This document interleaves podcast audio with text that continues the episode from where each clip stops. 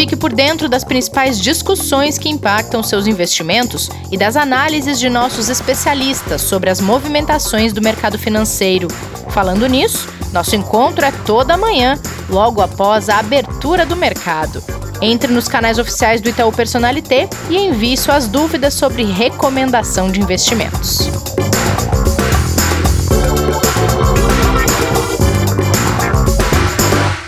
Olá, você está ouvindo o podcast Investidor em Foco. Bem-vinda, bem-vindo ao episódio de hoje, desta quarta-feira, dia 30 de setembro, em que a gente vai falar sobre desemprego e também sobre inflação, IGP, IPCA, indicadores que têm preocupado quem investe e também quem aluga imóveis. Já já a gente explica por quê Antes, temos alguns assuntos a tratar. Kleber, tudo bem por aí? Bom dia, Rê. Tudo bem e você? Ainda bem que trouxemos esse ponto que a turma tem pedido bastante para a gente falar, né? É verdade. Tem sido uma demanda, tem sido uma, um motivo de dúvida de muita gente que investe, né, Kleber? Essas oscilações diferentes que a gente tem visto, essa relação de IPCA com taxa Selic baixa, também IGPM alto. A gente vai tentar explicar um pouco disso hoje aqui, né? Vamos lá, a gente vai ter um suporte bem bacana para ajudar a gente aqui. Antes disso, tenho uma pergunta muito desafiadora para você, Kleber. Lá vem. Como os mercados reagiram ao primeiro debate entre Trump e Biden? Por quê? Se eles seguiram o exemplo de um terço da audiência que abandonou a transmissão, acredito que eles não ficaram satisfeitos. Olha, eu tenho que confessar que eu quase fiz parte desse um terço. Somos é, dois. Foi, era, era uma expectativa muito grande ali para o debate, né, para ver o que seria apresentado. Afinal, vai ser o líder né, da maior economia do mundo pelos próximos quatro anos, ou no caso do Trump, por mais quatro anos. Sim. Mas o que a gente assistiu né, foi um embate de acusações cruzadas entre os dois candidatos, muito pouco ou quase nada de apresentação clara sobre plano de governo né, que eles vão e que eles pretendem utilizar, e realmente uma discussão que saiu ali do que seria o ideal para que a gente tivesse uma, uma direção melhor para entender o que, que pode acontecer com a gestão, né, do, do que, mais uma vez falando, da maior economia que a gente tem aí no, no que a gente fala hoje, né, de globalização e tão importante para o mercado como um todo. Obviamente que é, a gente tem uma pesquisa que sempre é feita por diversas casas, né, é, emissoras e canais de pesquisa nos Estados Unidos e foi dado ali uma margem um pouquinho maior de vitória no debate para o Joe Biden pelos espectadores. Por exemplo, a CNN divulgou que ele teve 60% dos espectadores dizendo que ele venceu o debate, mas eu acho que no caso aí ninguém saiu vencendo com, com o resultado que a gente teve. E isso reflete um pouco nos mercados por enquanto né, o, o mercado futuro norte-americano estava caindo até mais. Nesse momento, ele opera de lado, né, bem próximo à estabilidade.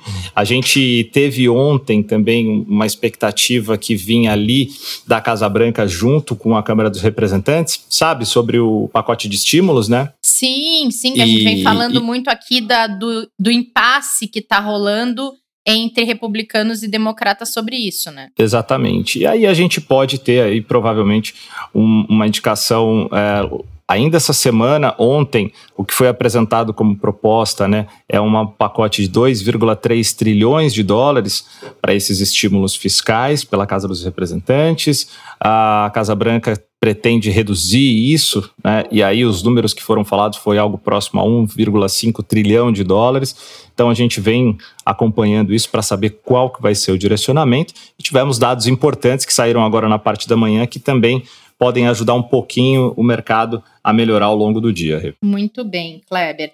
Bom, por aqui a gente tem notícia bem ruim porque a taxa de desemprego atingiu 13,8% no trimestre de maio a julho. É a taxa mais alta desde que começou a ser feita essa medição lá em 2012. Mesmo que já se esperasse uma taxa alta por causa de todo o efeito da pandemia na economia, no fechamento de empresas, de comércio, na paralisação de serviços, é sempre um dado muito ruim da gente divulgar, né, Kleber? E a gente sabe que a queda é muito mais rápida do que a recuperação disso, né? É péssimo. E para materializar isso um pouco mais para o nosso ouvinte aqui, é, a gente está falando de 7,2 milhões de postos de trabalhos formais que foram perdidos aí em três meses de, de pandemia, né? A população realmente vem sofrendo bastante com isso, né? O número, quando a gente fala de 13,8, a gente olha para a estimativa do mercado, que era de 13,7. Aí fica até estranho a gente falar, ah, veio muito próximos ao que era esperado, mas o que era esperado já era muito ruim, né? Sim. E, e se a gente eh, olhar então, é, maio, junho, julho, né? 13,8. Quando a gente olha para dezembro, janeiro, fevereiro, a gente fala de 11,6. É, então, 2,8, 2,2% de alta num índice que já era alto, a gente está falando de uma população desempregada, né, que é muito crítico, muito perigoso, é, e a gente espera realmente que a gente consiga buscar alternativas, né, que os líderes que a gente tanto é, precisa que tomem as ações necessárias recuperem é, a economia numa velocidade a ponto dessas pessoas conseguirem voltar ou aos seus ou a outros postos de trabalho, que os empresários tenham condições de gerar novos empregos é, é. e que eles também tenham estímulos para isso, né, suporte para isso, porque a gente sabe da dificuldade que o empresariado tem para conseguir tocar os seus negócios desde a sua abertura e principalmente depois na sua condução. Então a gente olha isso de maneira muito negativa. Falando para o investidor diretamente no dia de hoje, por enquanto o dado uh, não apresenta um impacto negativo para os mercados, né? Mas eu queria hoje, de fato, deixar isso de lado, porque acho que o que fica aqui realmente é a mensagem muito negativa de muita gente desempregada e a gente está trabalhando é, aqui para falar para o investidor, é, mas também para falar para quem nos ouve que a gente espera que isso mude, né? É verdade. É muito triste quando a gente uh, passa por comércios que estavam indo bem, que estavam abertos e tiveram que fechar porque não tiveram escolha, né?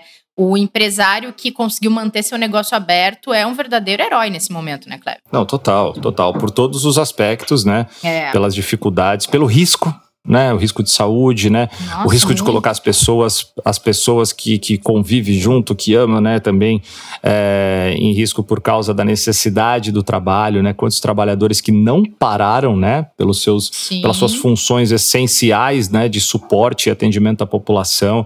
Acho que tudo isso tem que ser muito lembrado, né? E fazer um contraponto a muita coisa que nós não vamos falar aqui, mas que a gente vê aí, infelizmente, que não, não faz nenhum sentido é, e não corrobora com, com esse sentimento de preocupação e de recuperação que a gente tem para a população como um todo. Verdade. Bom, vamos lá chamar nosso convidado, porque o papo é sobre um assunto que tem deixado investidoras, investidores brasileiros um pouco preocupados por causa de tanta incerteza que a gente vive nesse momento em vários aspectos, mas também na economia, que é o nosso assunto aqui do podcast. IGP e IPCA são indicadores conhecidos por medir inflação, preço dos aluguéis, mas tem mais que isso por trás para a gente entender o comportamento desses indicadores e o impacto que eles têm tido nos resultados econômicos e o que, que a gente deve esperar daqui para frente. Por isso, nós convidamos o Igor Rosé, economia, economista do Itaú, que veio para nos ajudar nessa árdua tarefa de esclarecer sobre isso. Igor, muito obrigada pela sua presença aqui no podcast. Obrigado, Renata. Bom dia, pessoal. Obrigado pelo convite. É um prazer estar aqui com vocês. Igor, o prazer é nosso. Obrigado aí pela presença e vamos desmistificar o que está acontecendo aí nesses índices de inflação. Verdade, gente. Bom, Igor, para começar, vou lançar aqui essa essa tarefa para vocês dois, porque eu sei que o Kleber também trabalha eh, com esse tipo de análise, mas queria que vocês explicassem aqui para quem está nos ouvindo as principais diferenças do IGP para o IPCA e por que, que a gente tem esses dois índices para que a gente possa então seguir a nossa conversa e aprofundar um pouquinho mais o tema. Maravilha. Bom, Renata, apesar da gente ter esses dois índices, né, eles tratarem de medidas uh, parecidas de inflação, eles olham para componentes bem diferentes. De um lado você tem o IGP, né, que é o índice geral de preços, e como o nome já indica, ele é um indicador que vai olhar ali para a evolução dos preços no mercado como um todo. Ou seja, ele inclui não só o, preço ao consumidor, que a gente chama de IPC, que é aquele que a gente está acostumado a ver no supermercado, né, nas lojas, uh, mas ele inclui também preços ao produtor, que a gente chama de IPA, e preços de construção civil com o INCC, que inclui os custos de material e mão de obra também. É, na verdade, é uma sopa de letrinha, né? Mas é, uhum. cada índice ele olha ali para uma parte relevante da economia e ele tenta medir a inflação naquele setor em específico, tá? Então, por exemplo, se o preço do minério de ferro, tá dando um, um exemplo aqui, se o preço do minério de ferro ele sobe, para o consumidor, isso aí tem um impacto mais reduzido, né? Ninguém vai no supermercado para comprar o minério de ferro ali na gôndola. Sim. Mas isso tem um impacto relevante para o produtor. É, ele usa esse minério na cadeia ali para produzir uma chapa de aço, por exemplo. Então, o IGP, é, por ser esse índice geral, ele busca também medir essas variações que são relevantes, mas que acabam passando meio despercebidas aqui para a gente, para o consumidor. E aí, já aproveitando a letra, de, a, a sopa de letrinhas, uh, um tema que confunde muita gente também são as, são as letrinhas que vêm depois do IGP, tá? Só de cabeça aqui, uh, eu me lembro do IGPM. Ah, isso é super importante, Igor. É, assim, tem, tem muita letrinha, é, IGPM, é, IGPDI, IGP10, tudo IGP alguma coisa. Mas esses são bem simples, na verdade, tá? Eles são basicamente o mesmo índice. Ah, o que muda, na verdade, é uma diferença na data de coleta ali, né? Quando que o cara vai ah, no supermercado ver quanto que variaram os preços, esse tipo de, de coisa. Então, vocês imaginam, né? Ah, o Brasil, lá na década de 80, 90, ele não era como ele é hoje, né? A inflação era muito maior, mesmo dentro do mês. Então, é, é, é, essas coletas mais frequentes dentro do mês, elas eram úteis para reajuste de contratos em vários pontos do tempo. O IGP-10, por exemplo, ele, ele pega ali o período do dia 11 do mês anterior até o dia 10 é, do mês de referência. Né? O IGPDI, ele pega o mês cheio. Tá? O GPM, que é o mais famoso, ele vai pegar do dia 21 ao dia 20 e assim por diante. Mas é tudo praticamente o mesmo indicador. Tá? E e aí agora para falar do IPCA fica mais fácil, né? Porque eu falei para vocês que o IGP tem um componente de, que mede ali o ao consumidor chamado IPC. O IPCA ele é um índice muito parecido, mas com uma abrangência maior. Ele é basicamente um IPC ampliado, por isso que a gente chama de IPCA. É, ele não mede o, o preço ao produtor, tá? Ele mede só o que chega na ponta, o que chega no consumidor. Dentro dele, ali tudo bem, ele tem grandes variações dentro dele, tem, tem costuma ter as coisas que uma família comum costuma consumir. Né? Vou dar um exemplo: alimentação, tanto dentro quanto fora do domicílio. O arroz está nessa, né? O arroz, nessa. né? Tá. O óleo. Exatamente. O óleo, é, exatamente. O tomate, né? A carne bovina, de vez em quando esses dois, esses três aparecem aí no, no, no noticiário. É, às vezes eles viram coisas... vilões, né? É, exatamente, vilões da, da, do, do, salário no final do mês, né? Exato. Além disso, ele tem um componente também de serviços, né? Porque, é, por exemplo, passagem aérea é, é, um tipo de serviço ali. Você imagina, a, a, durante a crise, esse, o preço das passagens caíram muito. Ah, então, ele mede essas coisas né, que a gente está acostumado a ver na ponta, mas ele não mede o que vem antes disso, na, na fase de produção. Ele vai medir realmente só a, o que a gente está observando enquanto consumidor. Então, por exemplo, esse, esse exemplo que eu dei do, do preço do minério de ferro, é, ele, ele vai medir só de forma indireta. Só o preço do minério de ferro se subir, é, o IPCA só vai conseguir medir isso se, por exemplo, o preço do carro ou do automóvel, enfim, por exemplo, também subir. Tá? Então, a, a, os, os, dois índices eles servem propósitos diferentes, né? Apesar deles falarem de um mesmo assunto, que é a inflação. Então, a, o IGP ele é um índice bem antigo, tá? Ele foi criado lá na década de 40 pela Fundação Getúlio Vargas. O IPCA é muito mais recente, ele é da década de 80, portanto, muito mais novo, é quase um jovem ainda. É, uhum. O IPCA ele é o índice oficial de inflação. Tá? Então, o Banco Central, para ele definir metas de inflação, ele olha para o IPCA. O IGPM, é, é, o IGP no geral, é usado, como você mesmo falou aí, reajuste de alguns contratos ainda, né, tarifas públicas, é muito usado para aluguel. É, inclusive, eu brinco que o meu salário é reajustado oh, deixa, deixa, eu até, deixa eu até aproveitar esse ponto oh, com você, Igor, para a gente. É, primeiro, eu só queria fazer uma lembrança aqui, memória de infância, para quem é mais antigo e, e, viveu ainda numa era não digital. Você falou da, da inflação dos anos 80 ali, até podemos colocar até início dos anos 90, era um negócio impressionante porque os produtos eles eram etiquetados, né? a, as máquinas na hora de pagar a conta. Se tiver alguém mais jovem aqui nos ouvindo, vai falar: o que, que esses caras estão, o que, que esse cara tá lembrando, né? É, para quem não sabe, as máquinas registradoras eram todas manuais, né? E os preços eles eram etiquetados, tinha etiquetinha de preço em cada um dos produtos, né? Nas gôndolas. É. E aí tinha um fenômeno, por causa da inflação na época, em que ao longo do dia você tinha vários funcionários nos estabelecimentos, supermercados, hipermercados, porque com a mudança contínua de preço, ao longo do mesmo dia, às vezes tinha que mudar o preço, tinha que tirar a etiqueta Sim. que foi colocada, por exemplo, na parte da manhã, na parte da tarde, é. colocar uma outra, por causa da inflação. Era um negócio assim surreal, se a gente comparar com o mundo que a gente vive hoje, para a turma ter uma ideia, né? Como em que, Kleber, que tem, funcionava. E tinha um outro fenômeno que era a compra do mês, né? As pessoas tinham Exatamente. tanto medo dessa oscilação louca da inflação que quando os preços estavam valendo a pena ou estavam menos inflacionados, elas faziam a compra do mês inteiro. Lá no Rio Grande do Sul, sabe como é que chama isso? Como? Rancho. As pessoas rancho. faziam o rancho do mês. Maravilha porque que era nada mais do que a compra para a família inteira.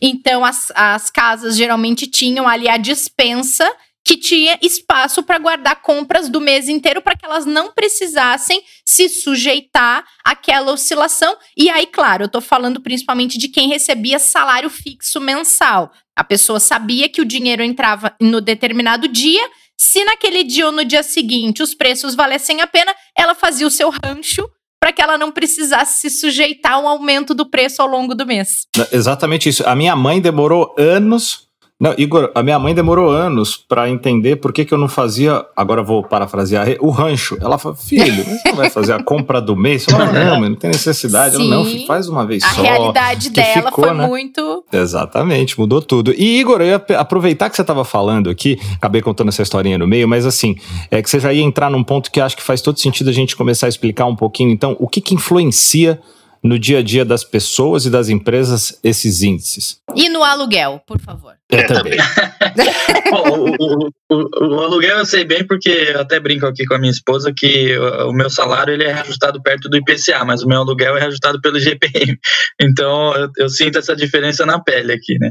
Sim. É, o IPCA ele, ele, ele impacta ali diretamente a gente porque é o preço que a gente olha quando a gente vai na loja. A gente vai comprar um celular, é, vai assinar um serviço de internet num restaurante, etc., tudo isso ele está olhando o IPCA. Na verdade, é, isso é uma dúvida que bastante cliente pergunta para a gente também. Cada família, né, cada pessoa, na verdade, ela tem a sua própria cesta de inflação. Né? Então, é, um exemplo, o IPCA ele vai olhar ali, ele tem um peso para a gasolina dentro do IPCA, mas tem famílias é, que, por morarem perto do serviço ou por, por ou por escolha própria, é, elas o gasto delas com combustível é menor, é pequeno. Então, já é uma diferença dessas famílias ah, para a cesta do IPCA, né? Mas o IPCA é uma média boa ali de preços e itens que um consumidor tradicional, digamos assim, ah, um consumidor mediano, é, então o impacto para esse consumidor mediano a gente observa no IPCA, tá? É o preço médio ali no dia a dia que a gente está observando quanto que ele está aumentando. Ah, que nem a gente comentou aqui, recentemente a gente viu na TV é, a alta do preço do arroz. É, mas esses episódios são relativamente comuns, né? Tem o vilão ali da hora, de vez em quando tem o tomate, a carne, o churrasco, etc. É, e assim vai, mas é, é, isso é relativamente normal. Já o IGP, o IGP, o IGPM, enfim, para o consumidor ele é um impacto mais indireto, ele, é, ele é costuma ser mais relevante para as empresas, tá? justamente ah, por se tratar de preços ao produtor. A, a, a, gente, claro, tem alguns contratos, né, geralmente públicos, mas na esfera privada também ainda tem bastante contrato indexado pelo IGP, é, então ele tem esse papel também de indexador nos contratos, o, o, aluguel acho que é o melhor exemplo aqui. A dificuldade que a gente vai ter esse ano vai ser entrar num consenso, né, gente, entre o quanto o IGP vai indicar que os aluguéis deveriam ser reajustados e o quanto as pessoas vão ter bolso para isso, dado Exatamente. todos os impactos econômicos, né? Vai ser um impasse dos é. grandes, isso. Vai. É, é verdade. Vai ter que ter muita flexibilidade. É, inclusive um, um fato que a gente observa bastante é, é cliente procurando a gente para trocar para perguntar se vale a pena trocar o indexador dele assim para a empresa, algum contrato que ele tem com fornecedor, etc, que era reajustado pelo IGP. Como o IGP ele é muito mais volátil, né, que o IPC, que o IPCA, ele é, ele tem é, é, é, é mais interessante para a empresa que eles troquem, né, fique por um, um, indicador mais comportado. E aí eles perguntam para a gente, olha, vale a pena? O IPCA vai ficar comportado? E aí a gente argumenta que sim, apesar do descolamento, Uh, nesse ano entre os dois índices, o IPCA ele, ele, é muito menos volátil, né? Aproveitando isso que você falou, Igor, como é que dá para a gente explicar para quem está nos ouvindo esse descolamento tão grande que a gente tem uma inflação que está considerada baixa, considerada relativamente estável, com algumas oscilações temporárias, que a gente até já falou bastante sobre isso aqui no podcast, e a gente tem um IGPM que está super alto, né? É verdade. É, uma parte, de, na verdade, uma boa parte disso vem por conta de como o IGP é calculado, tá? É, uma grande parte do IGP, mais de 60% dele, é composta pelo IPA, que é aqueles, aqueles preços ao produtor que eu comentei. E o preço ao produtor, vocês imaginam, ele, ele é muito influenciado pelo preço de commodities no mercado, né, no, no atacado. Ah, e o preço de commodities, principalmente aqueles em reais, ou seja, você pega o preço lá fora é, e multiplica pela nossa taxa de câmbio, portanto, já incluindo toda essa depreciação cambial que a gente viveu nesse ano, ah, enfim, o, o, preço das commodities em reais está muito alto, está muito elevado, principalmente na parte de alimentos, soja, é, principalmente na parte de grãos, né, soja, milho, trigo, ah, o arroz que a gente comentou, é porque você tem uma demanda muito forte, tanto lá fora tá? A, China, é, mas também outras regiões elas já estão se recuperando com bastante rapidez da crise, é, então isso gera uma pressão por, por produtos commodities brasileiros, é, mas aqui dentro a gente também tem uma pressão de demanda, né? Apesar da crise, o consumo de alimentos aqui no Brasil está bem forte. É, você tem fatores como o próprio auxílio emergencial, né, dando suporte para esse consumo. Então, de um lado você tem toda essa depreciação cambial, preço de commodities muito altos, é, batendo direto no produtor, batendo direto no IGP. E aí o, o produtor é, ele funciona como uma espécie de filtro do que, que é repassado para o consumidor, do que, que é repassado para o IPCA, né, de acordo com o que o consumidor consegue absorver também. Né? Se o consumidor não consegue absorver, se por exemplo, como a gente viu hoje, se o desemprego está muito alto, você não consegue repassar uma alta de custos. Né? O produtor não consegue repassar uma alta de custos, ele acaba tendo que reduzir margem. Ele, o custo dele aumenta, mas ele não repassa. Então, o, o que a gente tem observado é que, é, de um lado, você tem uma alta em alimentos, que já ocorre em algum grau nos supermercados, na, nas vendas, uh, mas em magnitude bem menor do que o que os produtores estão enfrentando. É, e, além disso, apesar dessa alta em alimentação no IPCA, né, outros componentes, especialmente da parte de serviços, que nem você comentou, né, Renata? A gente sai na rua, a gente vê estabelecimentos fechados. Uhum, é, isso é o setor de serviços fraco, é uma fraqueza do setor de serviços. É, que é refletida no IPCA, né? O que a gente consome, um corte de cabelo, alguma coisa assim. Isso tudo é serviço que está bem fraco por conta dessa crise. Desemprego está altíssimo, né? Tudo isso que a gente está vivendo. É, então, isso ajuda a manter o IPCA mais contido e os dois índices acabam ah, descolando. Igor, é, assim, primeiro, obrigado porque a explicação ficou super clara, né? E aí a gente, falando sobre esse descolamento, né, é tão grande que vem acontecendo, né, em 2020, acho que você já explicou bastante. Acho que é importante a gente também passar para o investidor, né, quando a gente olha para os números que a gente tem de projeção hoje, o relatório Focus, né, que tem a mediana das principais instituições aí do país, está com 15,28 para esse ano. 4,21 para 2021 né, no IGPM. E nós uhum. aqui no Itaú, a gente tem 16, né, pela Itaú Asset ali, que a gente segue com 2020, com 4% para o ano que vem. Muito longe dos 2,30% que a gente tem para o IPCA e no Focus 2,05 ainda para esse ano de 2020, né? É, primeiro é. ponto, né? O, o, o, realmente você já explicou um pouquinho, mas detalhar mais o porquê dessa grande diferença e o que esperar né, para 2021. Uhum. Olha, a, a, gente acha que essa, essa alta de alimentos ela dura pelo menos até o final do ano, tá? Ainda bastante pressionado do lado da demanda e com alguns probleminhas climáticos ali que afetaram a produção também. Então você tem essa, essa pressão no IGP é, que acaba sobrando um pouco do lado de alimentos para o IPCA. É, olhando mais para frente, para um horizonte mais longo, para o ano que vem já, a, a, nossa expectativa é que tenha um espaço para o IGP convergir em direção ao IPCA, né, e não ao contrário, tá ou seja, uma, uma redução do IGP para o ano que vem.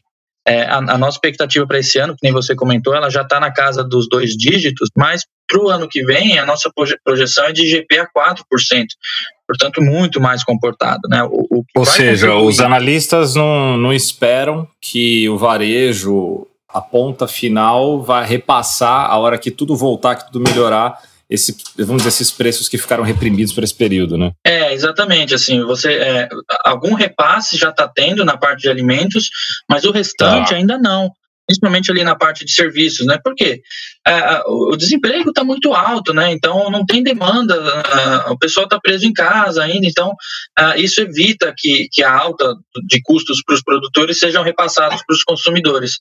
É, fora, assim, você tem um, o peso do, da parte de serviços no IPCA é muito mais alto que a, de, que a parte de alimentação.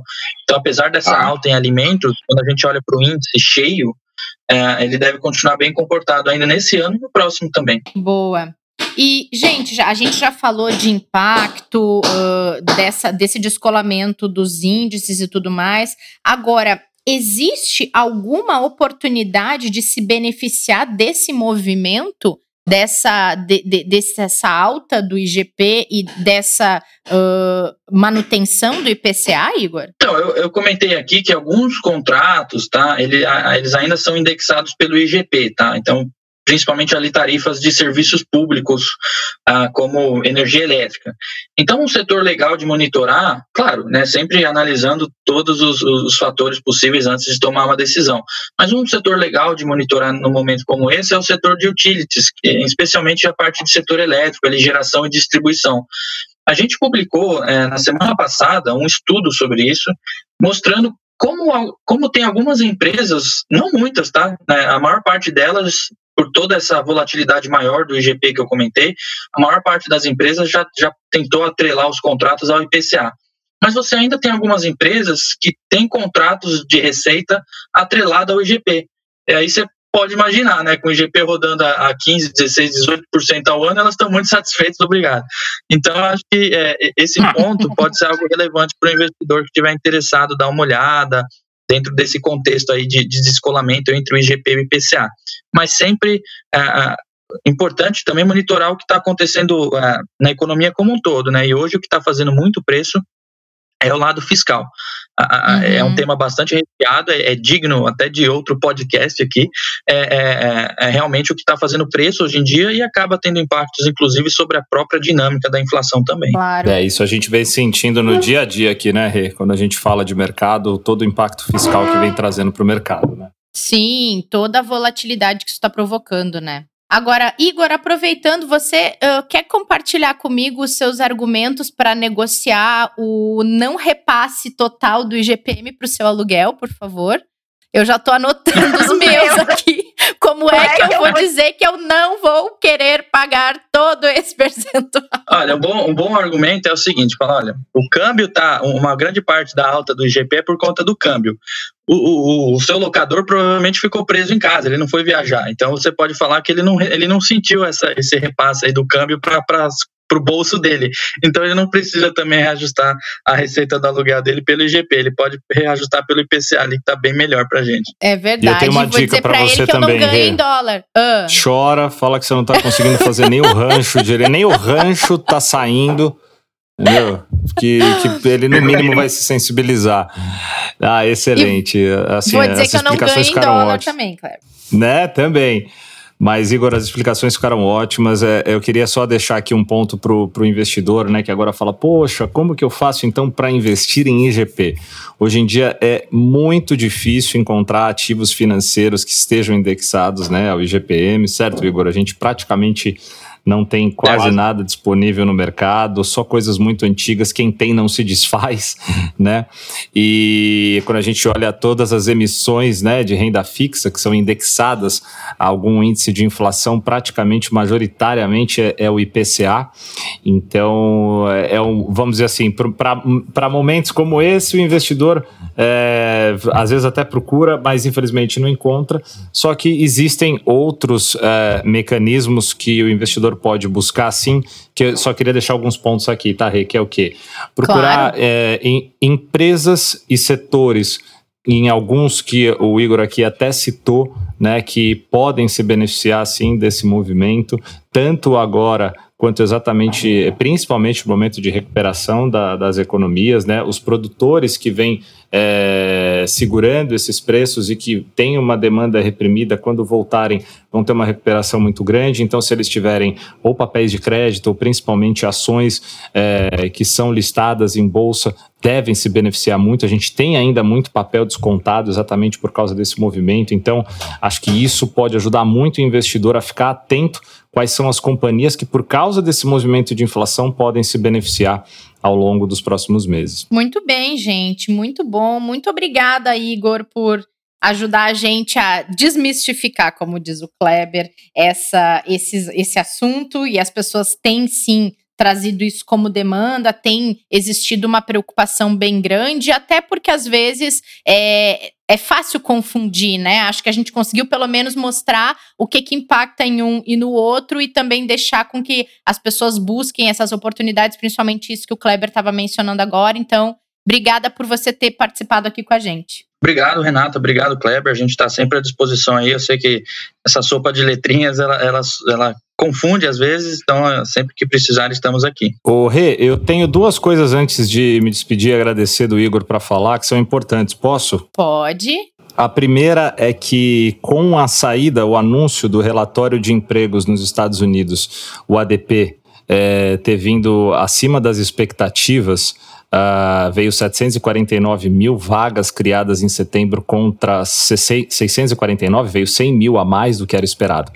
E, a, e o registro final ali, né, a leitura final do PIB dos Estados Unidos do segundo TRI também ficou um pouquinho melhor do que o mercado esperava, veio 31,4% de queda, exatamente isso, contra 31,7% esperado. Esses números ajudaram o mercado americano, que lembra que a gente falou que estava operando próximo à estabilidade uhum. ali, a acabar continuando, né, dando continuidade à alta que ele teve nos últimos pregões e agora ontem, apesar de ontem ter tido ali uma queda, ele sobe ali principalmente o S&P 500 com alta de 0,55. Isso ajudou o investidor local aqui que já teve uma queda muito grande nos últimos dois dias a começar a olhar para uma recuperação e o Ibovespa sobe agora 10,49, 1,2%. Mas essa Opa, é a informação menos é, mas é a menos importante de todas, porque a outra é que eu quero dar os parabéns para essa guria, para essa gaúcha, para Renata Colombo, que hoje faz aniversário. Meus parabéns.